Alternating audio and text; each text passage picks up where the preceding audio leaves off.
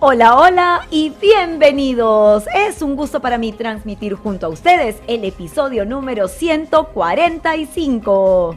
Bienvenidos a Yo Te Escucho en su cuarta temporada, el podcast familiar de psicología, educación y coaching para empoderar a todos los padres y docentes que desean aprender más sobre la vida de sus hijos y sobre el TDAH, escuchando las experiencias vividas que van más allá de la teoría. Cada semana salimos en vivo con un episodio, todos los sábados a las 5 de la tarde por Facebook Live y por YouTube Live. Y contaremos con invitados consagrados que desde su experiencia compartirán secretos y consejos para todos ustedes. Todo esto y más y mucho más en Yo Te Escucho, tu neuropodcast hecho con cerebro.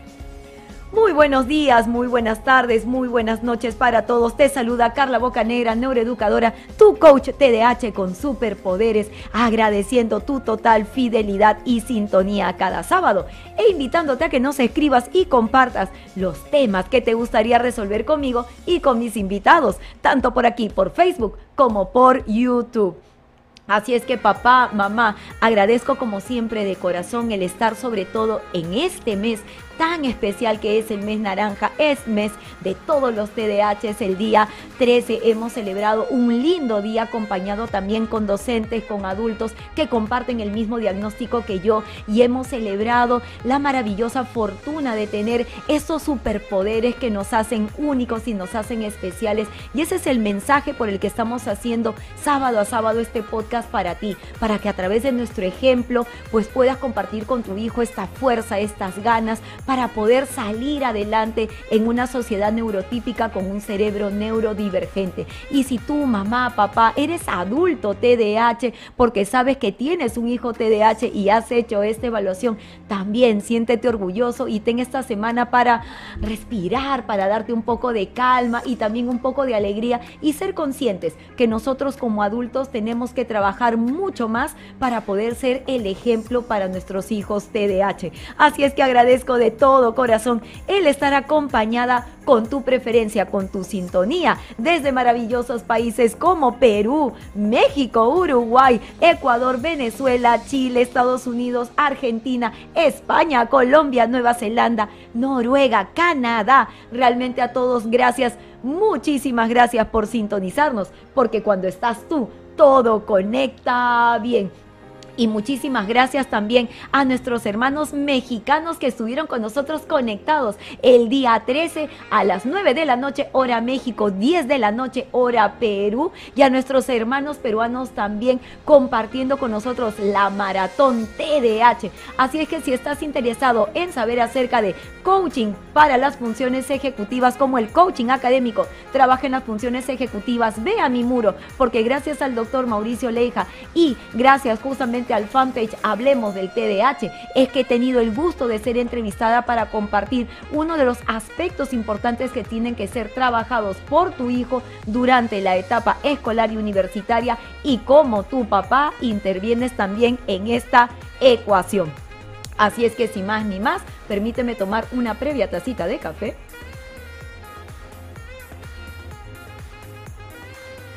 Y vamos a empezar el tema de hoy con una pequeña reseña, una pequeña frase que está contada para perdón, contada por el neurólogo con vasta experiencia en neuropatía y diagnosticado también con autismo, Paul Isaac, quien nos dice, "Los médicos me dijeron que yo tenía autismo. Mi madre tomó mis manos, me miró a los ojos y dijo, "Hijo, eres perfecto. No temas a las personas con autismo, abrázalas." No los ahuyentes de tu vida, sino acéptalos porque sólo así brillarán. En el Perú, te contaré, papá, mamá, que la Defensoría del Pueblo declara de manera oficial para este 2023 que habrían más de un 97% de personas autistas que no están diagnosticadas. Y además, entre enero y junio de este año, el Ministerio de Salud ha atendido 18 mil 531 casos de TDAH y la población de TDAH que fue más atendida estuvo en el rango de edad de los 6 a 8 años de edad. Este podcast va a ser un podcast muy especial para nuestras familias TEA y para nuestras familias TDH, para ti papá, para ti mamá y para ti docente que ya a mediados de año estamos abordando justamente el trabajo que estamos dedicando para nuestros, para nuestros alumnos ya ahora en la pospandemia y que va a ser muy importante que puedas tener esta información que voy a traer para ti porque es una información destacada, es una información que muy poco se aborda en el Perú, que se está abordando en otros países del mundo y considero que es vital para que todos los TDAH podemos estar muy al tanto de esta información. Así es que tanto el TDA como el TDAH tienen características particulares, características únicas, pero también tienen otras en común. Así es que esto me lleva a compartir contigo pues algunas preguntas que me hacen muchísimo cuando me reúno con los papás, sobre todo en la primera sesión. Es parte de la conversación que llevo con ellos durante durante la etapa de trabajo y durante la etapa de sesiones con mis maravillosas familias. Cuando ellos reciben el diagnóstico, vienen a mi oficina y me dicen, Carla, ¿de verdad mi hijo es TEA? ¿Mi hijo será TDAH con, rangos T, con rasgos TEA? ¿O en realidad es que mi hijo tiene dos diagnósticos, TEA y TDAH? Todavía no entiendo muy bien cómo es que el neurólogo ha dado este diagnóstico. Entonces, papá, mamá, esta tarde por el mes naranja vamos a conversar contigo sobre el TDAH desde una perspectiva que tal vez, como te digo, no hayas escuchado con facilidad porque voy a darte a conocer dos dos palabras importantes que vamos a hacer como base para nuestro programa. La primera va a ser acerca de la coexistencia. Vas a aprender hoy día esta nueva terminología para TDAH y para TEA llamada coexistencia. Y la segunda de una nueva presentación que se está planteando a través de las redes sociales que se llama el AU ADHD. Así es que papá, mamá, vamos a hablar acerca si es que el TEA y el TDAH se unen para formar un nuevo diagnóstico. Trabajan los dos diagnósticos de manera paralela. Uno va a influir en el otro. Pues ahora que ya sabes nuestro tema para dejarte en suspenso y saber cómo abordar a nuestros hijos TEA con esta nueva mirada más que interesante, ahora que ya sabes papá, mamá, nuestro tema, pues participa con nosotros. Cuéntanos tu historia porque acompañaremos tus mensajes, tu chat y tus consultas con una deliciosa tacita de café.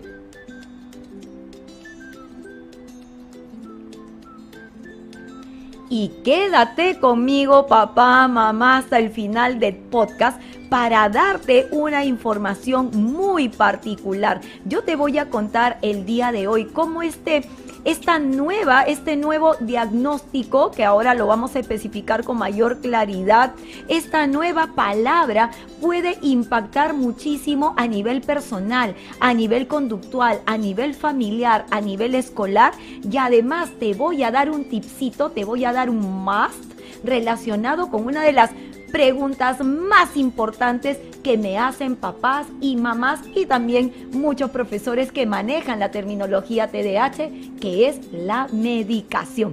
Así es que nuevamente muchísimas gracias a todos por estar acompañándonos el día de hoy. Déjanos tus comentarios, déjanos tus nombres, tus saludos y coméntanos de qué país también nos estás acompañando, porque además te tengo una noticia maravillosa gracias a nuestro auspiciador Time for Learning porque te cuento que Time for Learning se une al mes naranja y este 31 de julio se sorteará en vivo un sensacional mousepad XL RGB donado por la agencia Cosmos Virtual. ¿Y cómo puedes participar? Pues dale like al fanpage de Time for Learning, tanto en Facebook como en Instagram. Y también dale like a Agencias Cosmo Virtual en Instagram déjanos un comentario etiquetando el nombre de algún familiar o de algún amigo para que puedas ingresar al sorteo de manera gratuita. Así es que ya se están moviendo las redes desde la semana pasada. Estamos teniendo mucho impacto con este maravilloso regalo.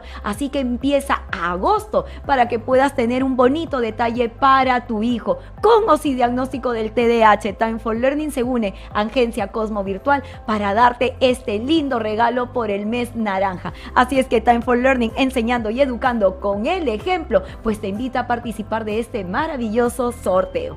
Pues ahora sí, Papá, mamá, ingresemos a nuestro tema del día de hoy que está siendo tan esperado por ti, porque quiero entonces abordar contigo el tema del TEA y del TDAH desde una manera muy particular, no solamente hablando de las características per se, sino quiero hablarte acerca del TEA desde la mirada del DSM5.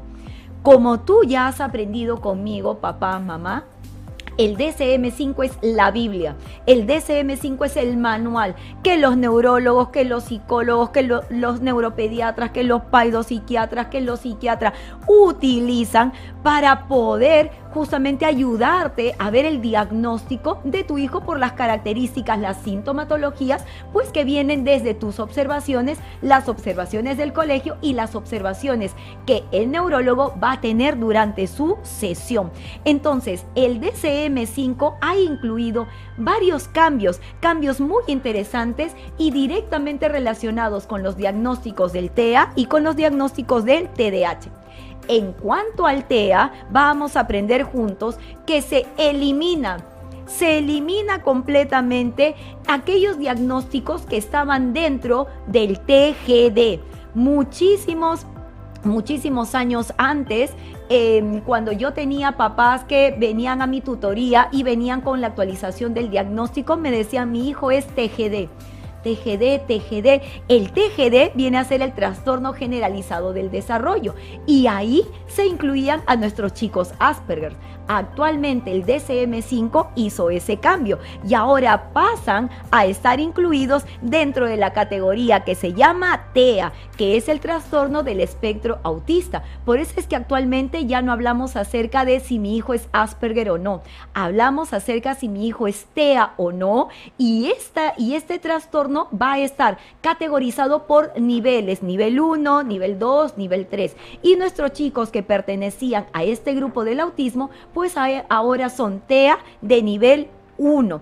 Entonces, esta nueva clasificación basada en este interesante baremo nos ayuda a, mm, darnos cuenta de la severidad del el diagnóstico. Entonces, el nivel 1 viene a ser el nivel más eh, que pueden ser más funcionales dentro del salón de clases, dentro de la universidad, dentro del el trabajo social. Es mucho más factible poder trabajar con ellos, a diferencia del impacto que pueden tener en el nivel 2 o en el nivel 3.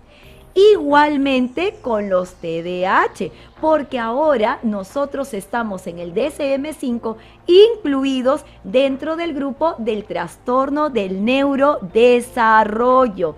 Y lo que ha hecho el DM5 ha sido ampliar la edad del diagnóstico. ¿Para qué? Para ayudar a todas las familias a comprender que el TDAH no es un diagnóstico que se va cuando mi hijo cumple los 18, cuando mi hijo cumple los 20 ni los 25. Es un trastorno que se da desde edades muy tempranas y que nos va a acompañar para toda la vida. Es decir, que los síntomas eh, continúan viéndose en la edad adulta, tal vez con un impacto diferente por la madurez en la corteza prefrontal, pero sigue siendo un impacto que nosotros los TDAH adultos pues tenemos que seguir trabajando.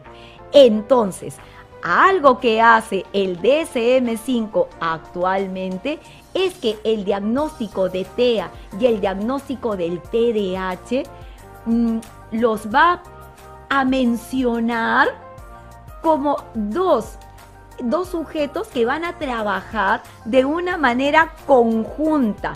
Se acepta esa posibilidad de ver al TDAH en los TEA ese concepto ya es una realidad. Antiguamente, antes del DM5, los neurólogos justamente veían de que había un impacto, que los TEA no eran netamente puros, sino que algunos podían venir con ciertos rasgos o características que se podían observar en los TDAH. Y con el DSM5 esto se llega a aclarar. Nuestros chicos TEA sí pasan a tener o a ser como parte de su trastorno a tener características de nuestros chicos TDAH. Y a eso, mamá, papá, se le conoce como la comorbilidad.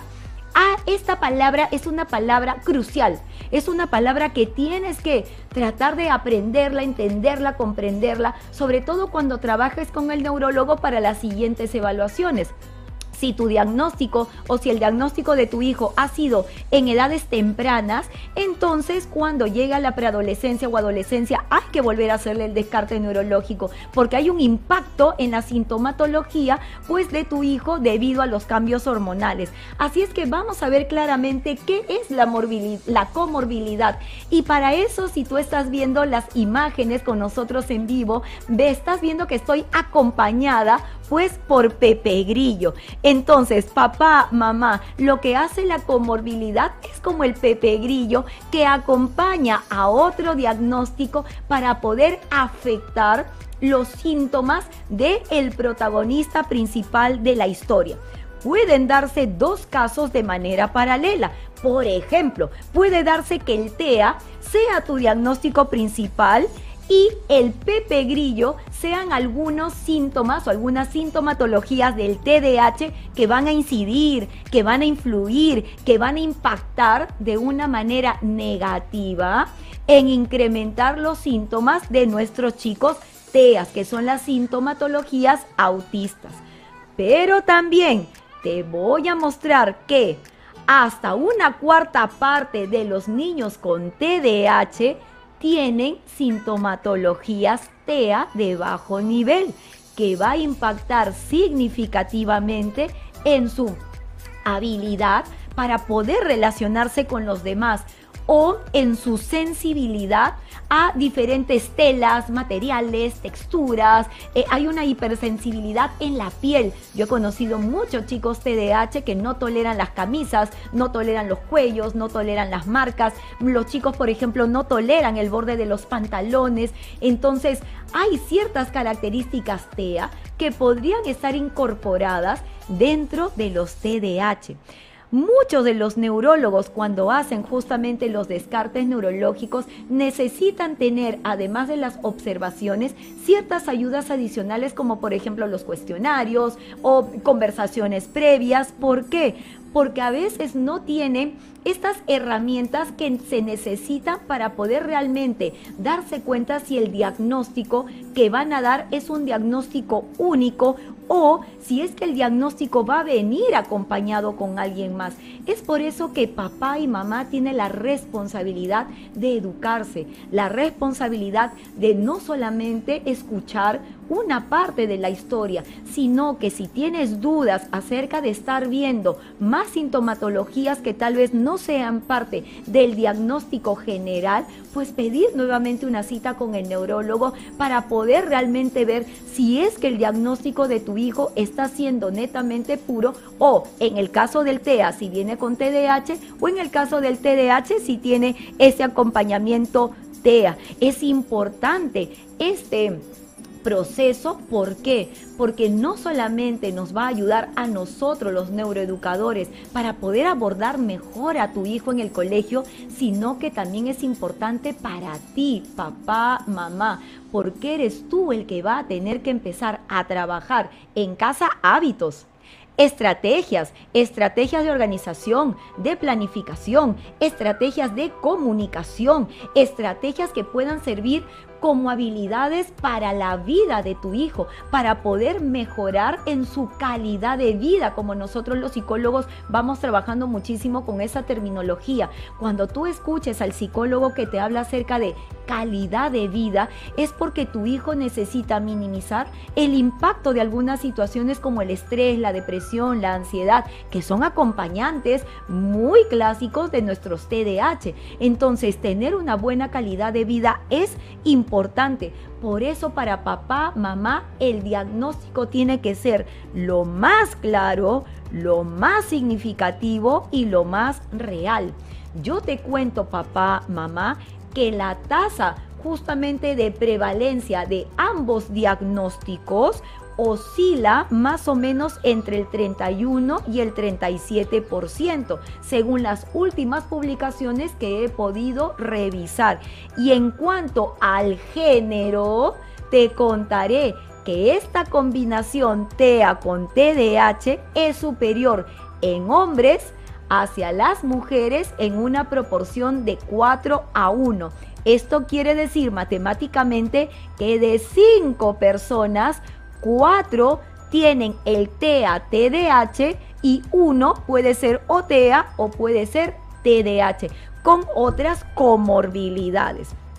Entonces, papá, mamá, por esa razón es sumamente importante que cuando a ti te den el diagnóstico y te digan, tu hijo es TEA, tiene el diagnóstico TEA, tú le digas, doctor, entonces, ¿es un diagnóstico puro?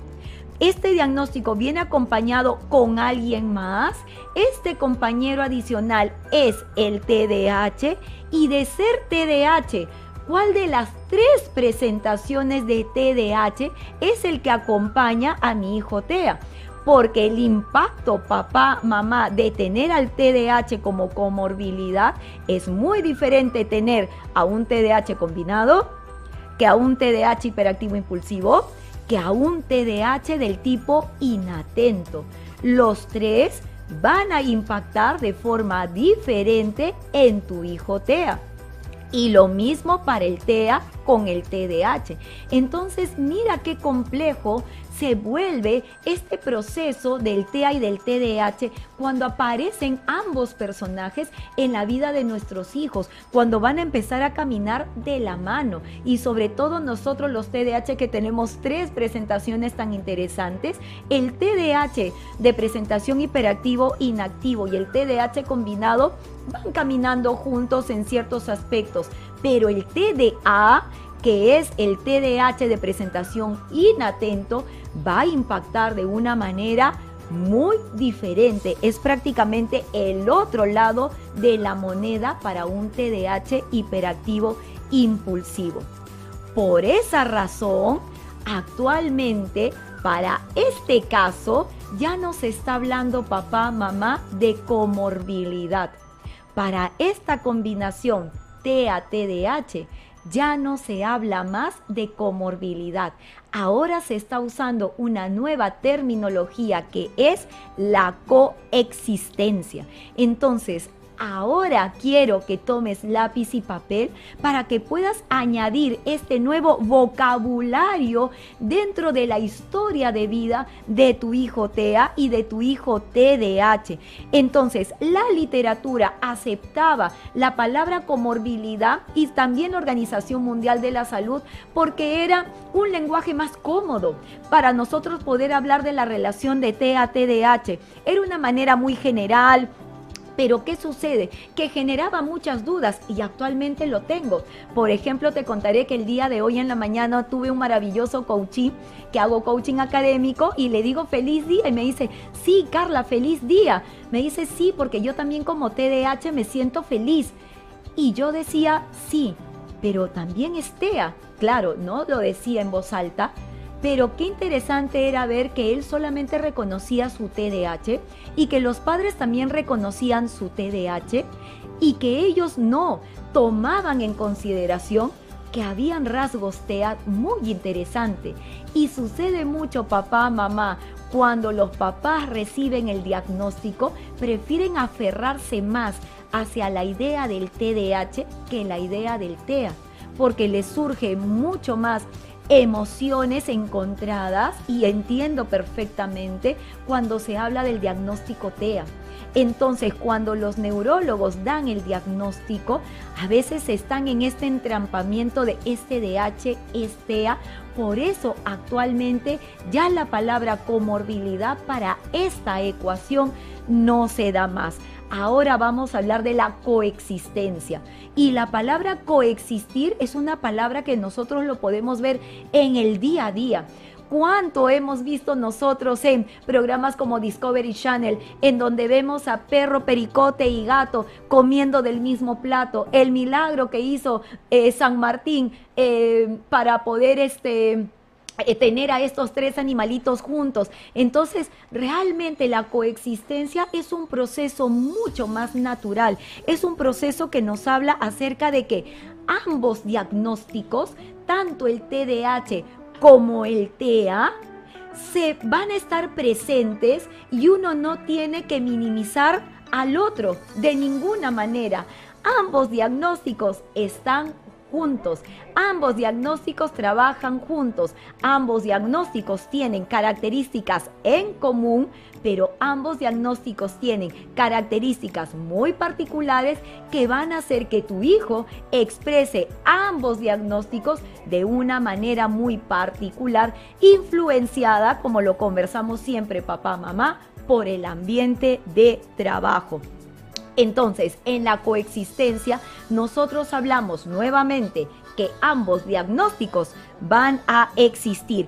Es tan simple como cuando tú vas al doctor y de repente el médico te dice, mire señor, usted tiene diabetes y también tiene hipertensión arterial.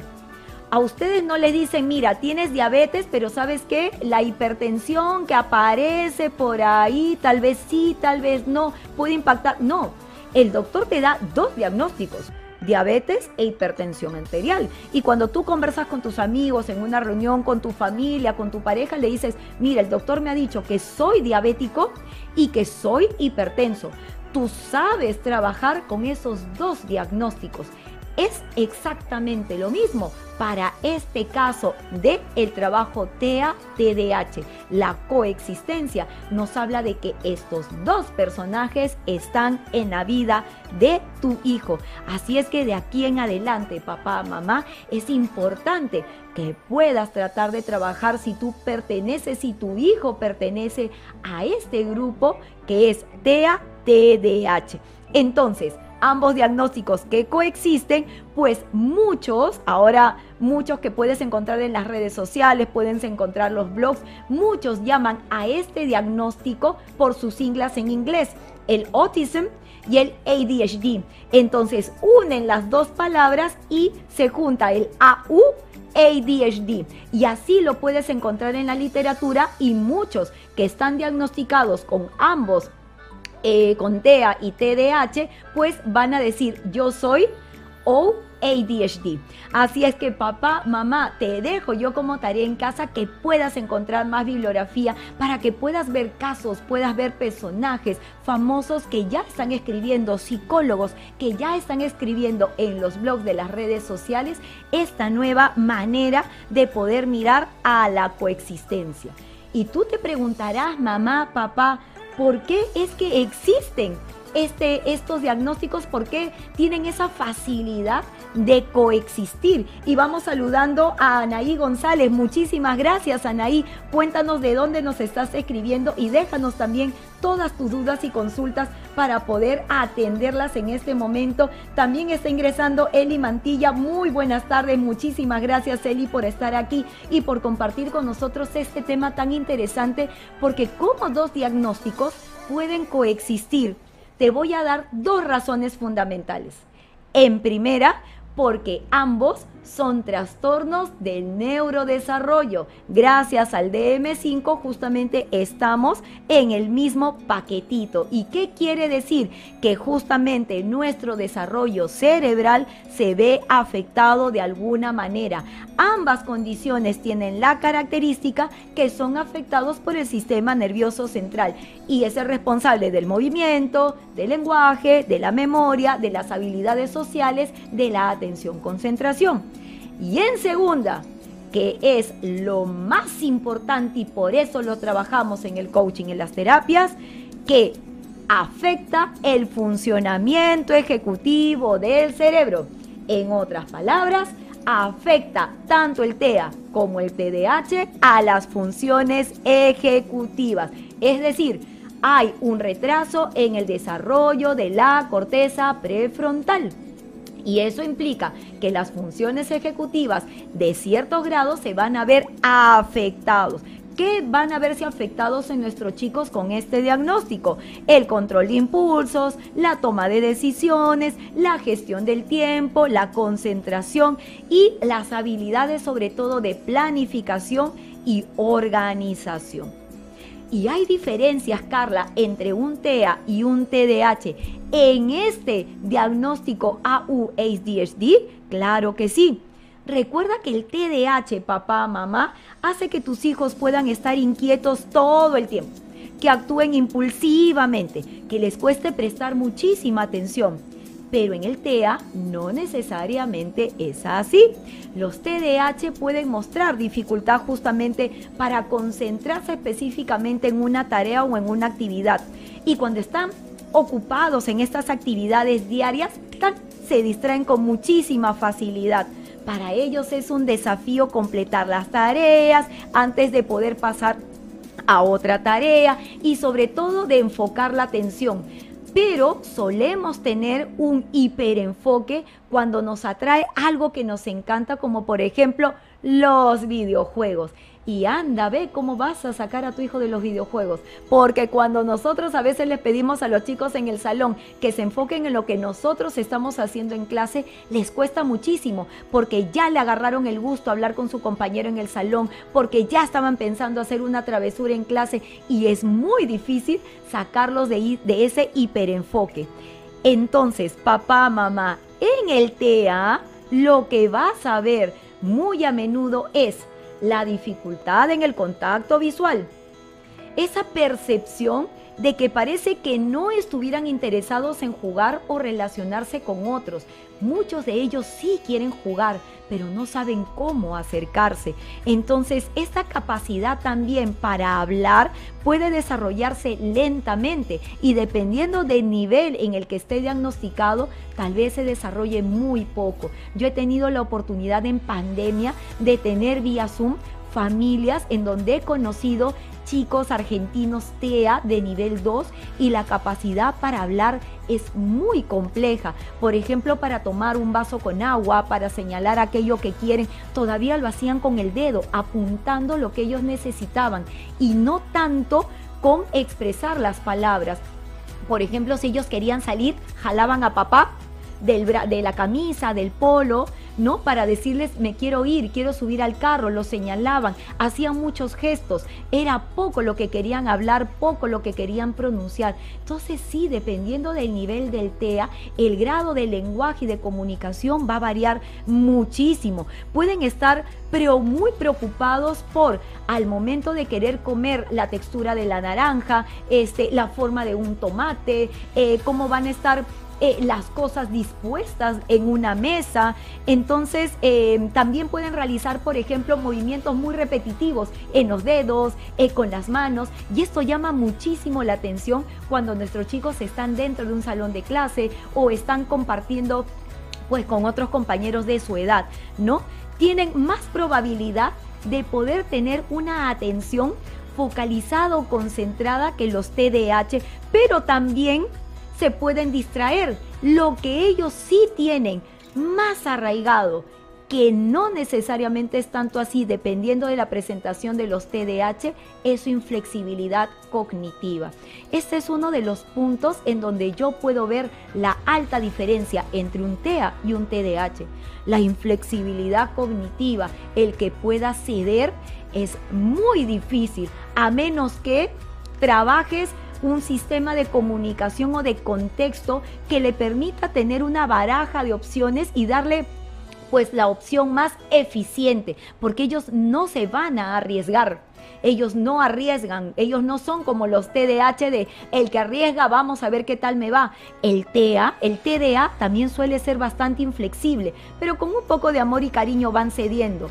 Pero ahí está el límite entre el TEA y el TDA cruza el límite para hacer un TEA cuando la inflexibilidad está muy, pero muy marcada en ellos. Entonces, por ejemplo, ¿cómo ves la inflexibilidad cognitiva en tu hijo TEA? Me acabo de encontrar, por ejemplo, con un lindo alumnito que ha sido su cumpleaños hace algunos días. Mi alumnito es diagnosticado con TEA y él, por ejemplo, siempre camina por la acera de la izquierda. Él nunca va por la acera de la derecha. Jamás siempre va por la de la izquierda. Y hoy yo quise ir por la de la izquierda y me lo encontré. Entonces, son muy inflexibles hasta para tomar decisiones, ven por dónde van, eh, comer en el mismo sitio, este, usar los mismos cubiertos, eh, no me cambies la agenda. Si voy a, por ejemplo, si la cena es a las 7, es a las 7. Si la profesora me ha dicho que me quedo con, que me quedo con ella a las 4, es a las 4. Esa inflexibilidad cognitiva la llevan en todos los aspectos de su vida. Muchos de ellos son muy sensibles al ruido, muy sensibles a la luz, muy sensibles al tacto, muy sensibles al olor, muy sensibles al olfato, muy sensibles al gusto y tienen un interés detallado o un interés muy particular con algo durante un tiempo bastante prolongado. Y a mí me ha tocado muchísimo tener el gusto de tener en el colegio chicos TEA que son amantes de las matemáticas y amantes de las ciencias, pero tenemos muchos chicos que son muy amantes del arte, muy amantes del teatro, muy amantes de la música. Entonces cada hijo va a expresar su diagnóstico de una manera muy particular, pues con gustos también muy particulares. Y saludamos por aquí también Eli que nos dice, bibliografía sobre Asperger, por favor. Muchísimas gracias, claro que sí, Eli. Final del podcast en los comentarios voy a dejarte bibliografía sobre todo eh, sobre este nuevo diagnóstico que es el AU-HDSD para que lo puedas revisar con mucha más tranquilidad. Ana Cecilia nos dice, gracias Carla, gracias a ti Ana Cecilia. Eli Mantilla nos dice, bibliografía sobre Asperger y autismo juntos, claro que sí, que lo voy a dejar al final de, nuestro podcast en los comentarios porque como les digo, este es un tema totalmente nuevo, muy poco tocado en el Perú y creo que es altamente relevante en nuestro mes TDH, pues ponerlo en la mesa para todos ustedes. Lourdes Estrada nos dice, ¿qué tratamientos recomienda o qué actividades para poder mejorar su atención o su sensibilidad al gusto? Es muy interesante estos dos aspectos, eh, Lourdes, que nos estás proponiendo. Si hablamos acerca de la sensibilidad, lo que hacemos con nuestros chicos es, cuando están pequeñitos, en las terapias los exponen a los diferentes tipos de texturas. Entonces, eh, a la rugosa, a la suave, ¿no? Les hacen pasar por una serie de procesos en cuanto a las texturas. En casa también les pedimos que hagan lo mismo, que toquen el tomate, que toquen la manzana. Por ejemplo, acá tenemos la diferencia entre la guanábana y la chirimoya, porque por fuera son diferentes. Entonces, trata de trabajar con ellos esta parte en casa. Si ya tu hijo es preadolescente o adolescente, ya empezamos a trabajar con ellos algo que utilizamos muchísimo en las terapias contextuales, que es la tolerancia. Porque en la vida tienen que empezar a aprender a transitar con su emoción, a transitar con el fastidio, a transitar con la molestia, porque el mundo no va a darse totalmente hacia las condiciones que ellos quieren. Entonces van a tener en algún momento que aprender a ser más tolerantes consigo mismo. Si algo no me gusta, bueno, ¿sabes qué? Ahorita me pongo mis orejeras y ya ese ruido va a impactar menos en mí. Pero tienen que aprender a transitar con sus emociones y en este, y en este caso con estas emociones de fastidio, de no me gusta, de me pica mucho. Ellos te van a decir, mamá, esta ropa no porque me pica, esto está demasiado pegado a mi cuerpo esto me fastidia, me causa mucho sudor. Entonces, ir trabajando también para que ellos se vayan conociendo. Entonces, en esta parte de la sensibilidad, como te digo, sí es importante que nosotros, los terapeutas, enseñemos a nuestros hijos a que puedan justamente ser bastante tolerantes a estas situaciones. Y en el caso, en la primera parte de la pregunta, voy a dejarte más comentarios acerca de cómo podemos seguir abordando el diagnóstico con tu hijo. Mamá, papá, es hora. Es la hora de el lápiz y papel para darte este primer cierre interesante e importante de cómo afecta el TEA, el TEA-TDH en lo personal. Cuando ambos diagnósticos están juntitos, pues vamos a ver cómo va a afectar en lo personal. Recuerda mamá, el TEA va a estar acompañado con el TDH, el TDH con el TEA y yo me he tomado el trabajo de poder buscar dos diferencias interesantes. Cuando el TEA está acompañado con el TDH del tipo hiperactivo impulsivo, y cuando el TEA está acompañado con el TDAH del tipo inatento, para que tú puedas ver, para que tú puedas visualizar cuál viene a ser la diferencia entre ambos y cómo los diagnósticos van a impactar en este proceso. Entonces, papá, mamá, te voy mostrando la primera. Cuando tenemos el TEA con el TDAH del tipo hiperactivo impulsivo, vamos a tener lo siguiente. Vamos a mostrar, o mejor dicho, nuestros hijos van a mostrar las siguientes características. En primera, mayores rabietas. Cuando nuestros hijos TEA y TDAH van a comulgar juntos, cuando los diagnósticos están juntos, primero van a mostrar más rabietas que los chicos TDAH impulsivos.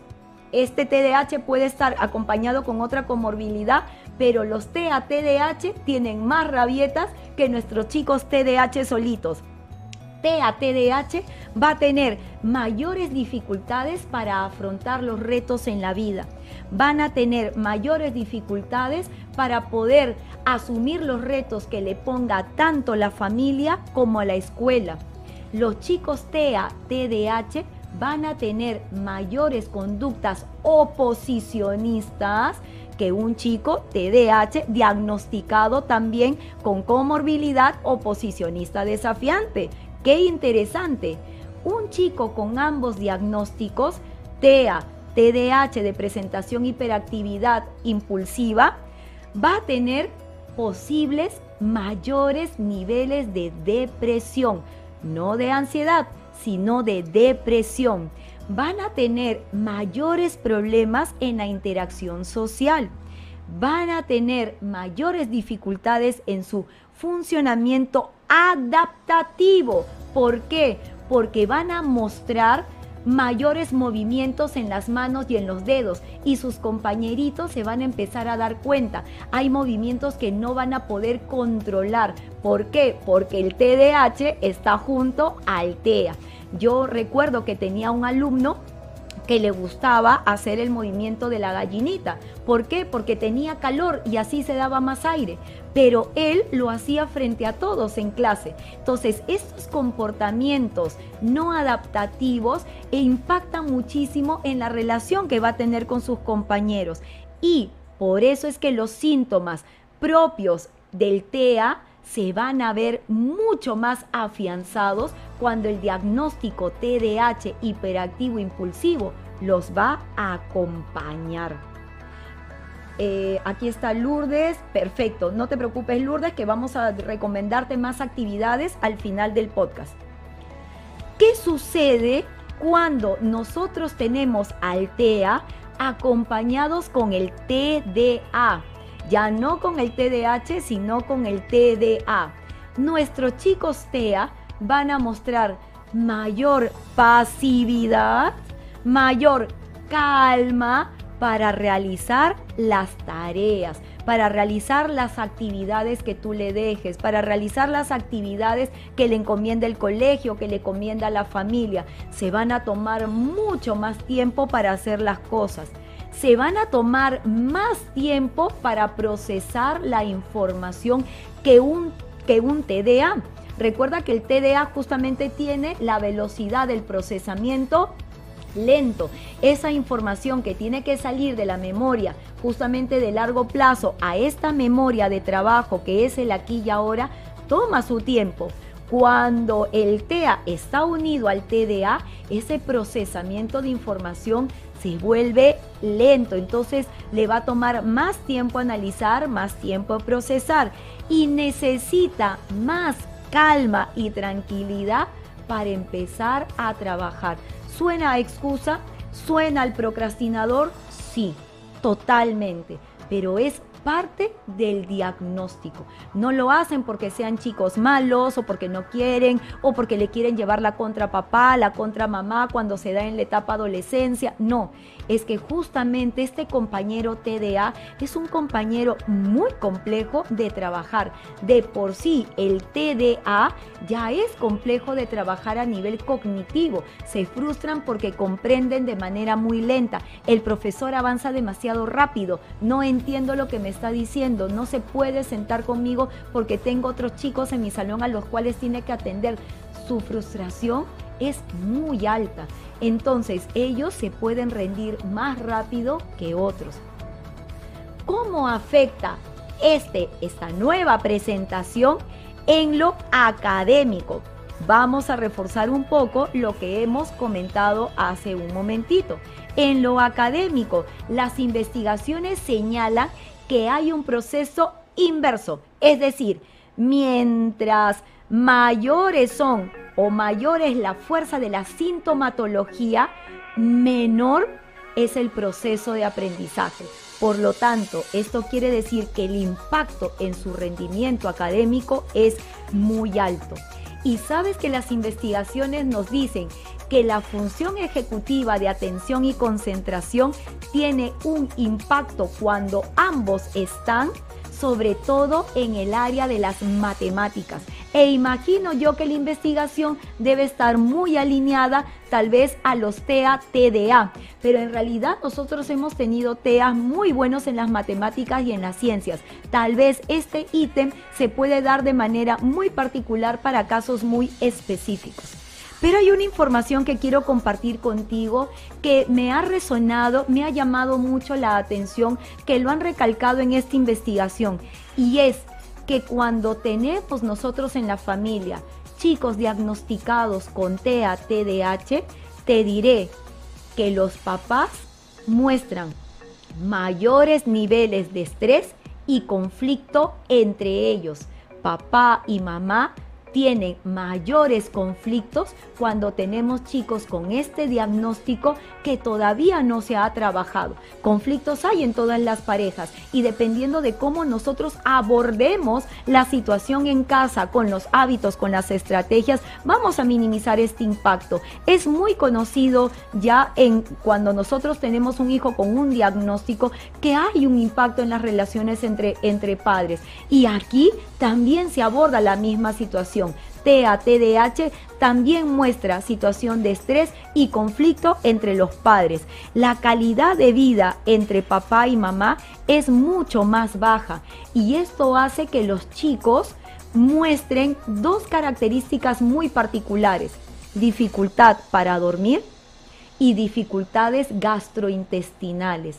El cuerpo es muy sabio y muchas veces estas emociones se pueden visualizar en las diferentes acciones que nuestros hijos realizan. Y cuando hablamos de acciones, no solamente nos referimos a las conductuales, sino que el cuerpo también lo puede manifestar. Y el no poder dormir y el tener problemas gastrointestinales son dos manifestaciones muy interesantes que se dan cuando hay mucho conflicto en la familia.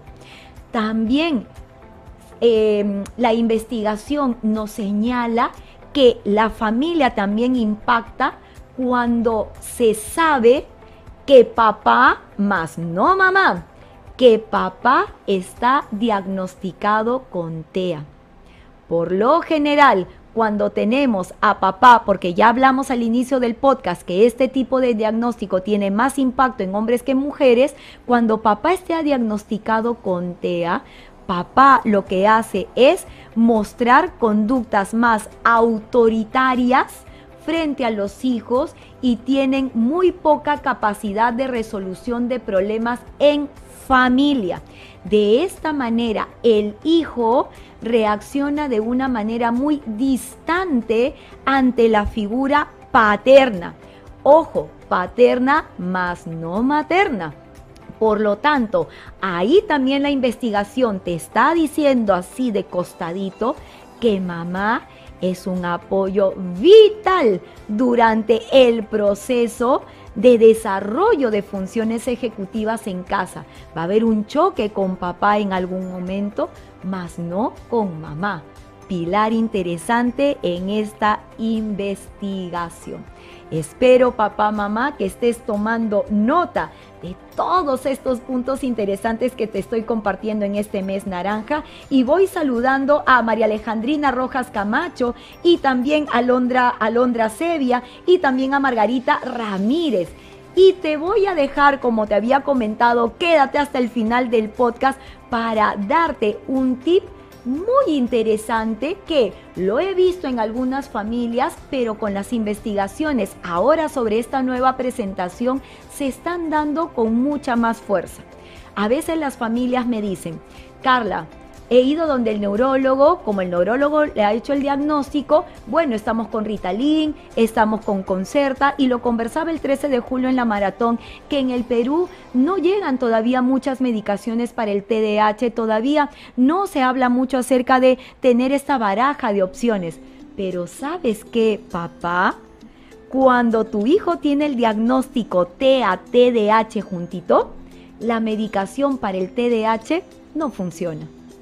¿Sabías eso? La medicación para el TDAH no funciona. Cuando hablamos de concerto, Ritalin o medicación para TDAH, va a funcionar cuando se diagnostican nuestros chicos con TDAH y hay otras comorbilidades y queremos trabajar en su atención y concentración. Pero he sido testigo de diagnósticos de chicos TEA, TDAH, muy pocos, como te digo, esto es algo bastante nuevo para, para nuestro país y la medicación para TDAH no funciona. Al contrario, más bien les produce algunos efectos secundarios como irritabilidad, por ahí depresión, eh, tiran la toalla con mayor facilidad, mm, de vez en cuando quieren aislarse un poco, o sea, más bien hay efectos secundarios que no son los que nosotros queremos para poder trabajar con ellos. Entonces, la medicación se opta por retirar. Lo he visto en dos casos y me ha parecido muy interesante traer también mi experiencia con relación a estos a estas familias y también lo que la literatura nos comenta. No funciona la medicación para TDAH cuando el TEA y el TDAH, los dos juntitos, están presentes. Es importante que tú, lo que se recomienda es que se trabaje con el neurólogo para poder ver otras opciones que ayuden a que este proceso TATDH se pueda dar, porque aquí el terapeuta tiene un reto importante. Tiene que trabajar con la sintomatología TDAH y tiene que trabajar con la sintomatología TEA. Entonces, estamos viendo dos diagnósticos en un mismo paquetito. Por lo tanto, es fundamental que tu papá, mamá puedas entrar en la ecuación de este abordaje terapéutico para podernos ayudar a que justamente podamos seguir minimizando el impacto del trabajo. Eh, Margarita Ramírez nos dice saludos, muchísimas gracias eh, Margarita y justamente nos recomendaban actividades para poder mejorar su atención. Yo cuando trabajo atención con mis chicos TDAH, recomiendo muchísimo papá, mamá, y vas a aprovechar que ya tu hijo viene con sus semanas de vacaciones para jugar juegos de mesa. Los juegos de mesa son vitales y fundamentales. En mi coaching académico, cuando nosotros terminamos minutos antes, yo saco un juego de mesa. Por ejemplo, jugamos dominó. Mis chicos les encanta un dominó chiquito y lo jugamos bastantes. Dominó. Jugamos las tarjetas de memoria básico y fundamental. Todo el trabajo que sea de memoria ayuda muchísimo también para establecer atención y concentración. ¿Qué otros tipos de juego para ayudar a atención y concentración tenemos? Juegos de pelota. Aprovecha para ir al parque con tu hijo y lo que vas a hacer es lanzar la pelota para que tu hijo justamente esté atento y concentrado. Pero no solo lo vas a lanzar de frente, lo puedes lanzar hacia la izquierda, hacia la derecha, nuevamente al frente, otra a la derecha, otra a la izquierda, de tal manera que vas variando las posiciones y tu hijo tiene que estar atento para poder recibir la pelota. Entonces, estos juegos sencillos y divertidos pueden ayudar muchísimo en su atención y concentración. No es fácil porque la atención y concentración, acuérdate que ya es un rasgo que viene genéticamente con ellos y no vamos a querer cambiarlos, pero sí minimizar el impacto. Mucho ayuda para la atención también la alimentación. Es sumamente importante, papá, mamá, que hayan pocos estímulos de azúcares, em, bajo contenido en grasa, una dieta mediterránea que como hemos conversado con nuestra nutricionista de Time for Learning y la tienes también en los podcasts anteriores, te recomienda justamente dieta mediterránea para poder también minimizar el impacto de los síntomas TDAH.